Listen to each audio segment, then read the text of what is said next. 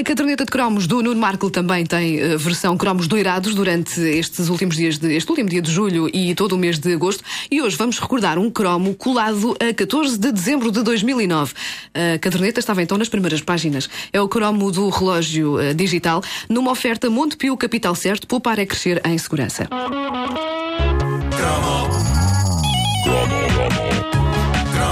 O que está a ouvir é uma repetição. É uma repetição. Se houver referência a coisas que já aconteceram, não é estupidez. É uma repetição. É porque se trata de uma repetição. É uma repetição. Repito, repito. É uma repetição.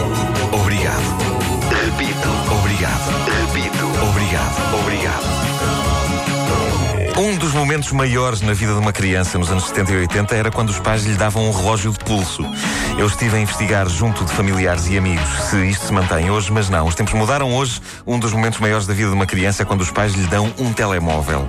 Não só um telemóvel tem relógio, como uh, tem ainda todas as outras coisas que um telemóvel tem, batendo aos pontos e tornando uh, assim redundante qualquer relógio de pulso. Nós éramos menos ambiciosos, até porque na altura o conceito de telemóvel parecia tão impossível de existir na vida real como os intercomunicadores do Star Trek. Sim, era ficção científica pura. É, sem dúvida que o relógio de pulso era, eh, era uma daquelas coisas que concentravam em si o sentido da vida. Nós vivíamos para que, a dada altura, nos oferecessem um relógio. E isto era na altura em que estavam a chegar ao mercado com grande espetacularidade os relógios digitais. E todos queríamos ter um. Não interessavam os pormenores eh, mais específicos, bastava que não tivesse ponteiros e que tivesse os números escritos em caracteres quadrados e com aqueles dois pontinhos a pescar entre eles, indicando a passagem dos segundos. Eh, e hão de se lembrar, vocês, que os pais, sempre desmancha prazeres, não alinhavam facilmente na aquisição de uma maquineta destas. e o argumento era espetacular. Era, não vais ter um relógio digital enquanto não souberes dizer bem as horas num relógio de ponteiros. É pá, claramente, é pá, isso é tal e qual, isso aconteceu. Porque havia a ideia que nos iríamos estupidificar consideravelmente se passássemos logo para o digital sem atravessar o secante inferno dos ponteiros. Mas não, tínhamos que conhecer o flick e o flac. Claro, pois é. Havia maneiras de, de minorar este drama. Havia relógios de ponteiros eh, merecedores da nossa ambição. Eh, todos aqueles que, em vez de ponteiros normais, tinham personagens famosas da BD e da animação cujos braços eram os ponteiros do relógio. Tipo o Mickey, com os braços todos tortos. Sim, sim, sim. Ah, e isso era esplêndido. Ah, mas em muitos casos havia sempre um familiar geralmente um avô, que tentava impingir-nos a sua cebola clássica, que não tinha bonecos, apenas números e ponteiros tão deprimentes que a vontade era que o tempo parasse ali mesmo, para não termos de usar aquilo. Mas, eventualmente, lá chegava a altura em que os pais cediam e ofereciam finalmente aos seus filhos um relógio digital, um objeto imortalizado, aliás, por Paulo de Carvalho na sua canção Executivo.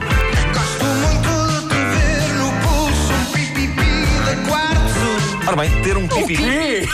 Ter um pipipi. Tá, vamos pôr outra vez. Não, isto, isto, isto é um pedaço de história da música pop portuguesa.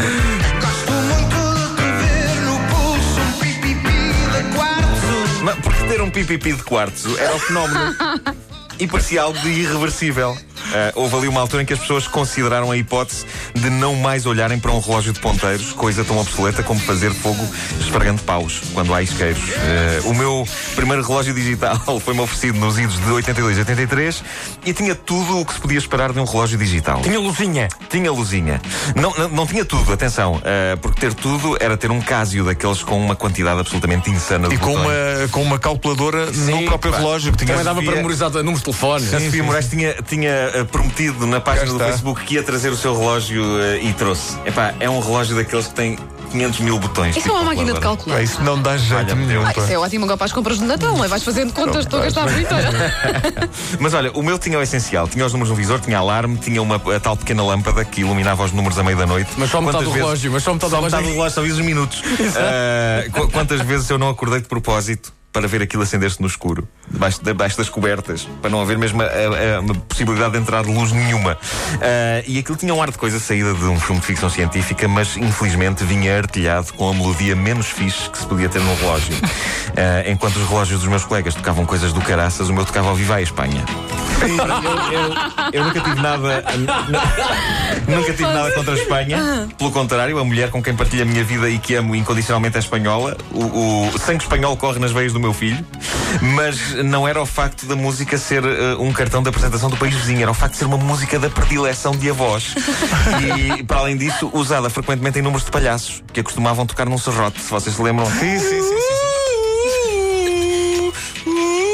Bom, mas era o meu PVP. Note, era o meu PVP, foi o que Era o meu disseste. PVP de quartos e tinha pormenores sublimes que, na altura, eram de cortar a respiração, como o facto de aparecer o desenho de um sininho a badalar Sim. para um lado e para o outro quando o alarme tocava. Só tinha de me assegurar que o alarme não tocava quando eu estivesse junto dos meus colegas de escola, porque era o Viva Espanha, não é? Um deles tinha o relógio digital do Pac-Man, eu tinha o Viva Espanha. É, E tive-o heroicamente durante anos, até finalmente a moda decretar que só os totós usavam relógios digitais e que os relógios de ponteiros tinham passado outra vez a ser sexy. Eu não sei o que se passou, porque num momento aquilo era o objeto do futuro, no outro era algo que simbolizava todo o homem que não conseguiria estar na presença do corpo nu de uma mulher até aos 40 anos. Eh, Era o relógio digital e a presença de três canetas presas cuidadosamente no bolso da camisa. Amigo ouvinte, se tem alguma destas coisas, ou se mais tragicamente tem as duas, é tire isso.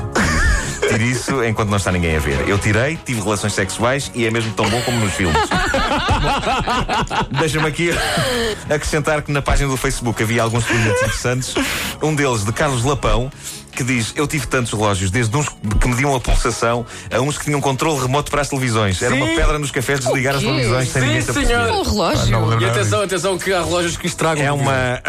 A sério, há, É um- há relógios que estragam televisões. É verdade, há, e há aqui o David Martins que diz: eh, Um primo meu, esta história é muito boa. Um primo meu teve um relógio digital com comando à distância. Numa aula de inglês, do oitavo ao nono ano, em que estávamos a ver o Apocalipse Now, para já o conceito de mostrar o Apocalipse Now a miúdos de 13 anos é absolutamente esmagador. Eh, Mas ele diz: numa aula de inglês em que estávamos a ver o Apocalipse Now, eh, sem legendas, of course, ela, ele disfarçava, eh, aliás, ele disfarçadamente pausava o filme e fez rewind e play repetidas vezes na cena em que o tipo leva com uma lança no peito, o que deu um efeito cómico a uma cena trágica. Trágica também era a figura do professor intrigado com o problema do leitor VHS. Conclusão, tive de assistir ao filme anos depois para o conseguir ver eh, inteiro. E para terminar, eh, há ainda esta memória de José Carias Silva, que diz que andava no oitavo ano e um colega tinha um relógio com o jogo do Pac-Man. eh, durante as aulas de Química faziam campeonatos de Pac-Man a ver quem era o melhor, com o relógio sempre a fazer aquele bip eletrónico. E a professora, um dia já farta, deu um grito tão grande para pararmos de jogar que rebentou com uma veia da testa junto ao olho. E teve duas semanas de baixa. Ficou com a vista turva, dizia ela. Meu Deus. É a prova de que não se devem usar esses relógios. Pá. Esses Não, relógios são um sem perigo. dúvida. São mesmo um perigo. Meu Deus. Gosto muito de te ver no pulso, um pipipi de quartzo.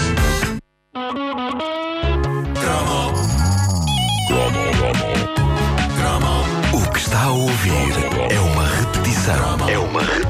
Se houver referência a coisas que já aconteceram, não é estupidez. É uma repetição. É porque se trata de uma repetição. É uma repetição. Repito, repito. É uma repetição. Obrigado. Repito.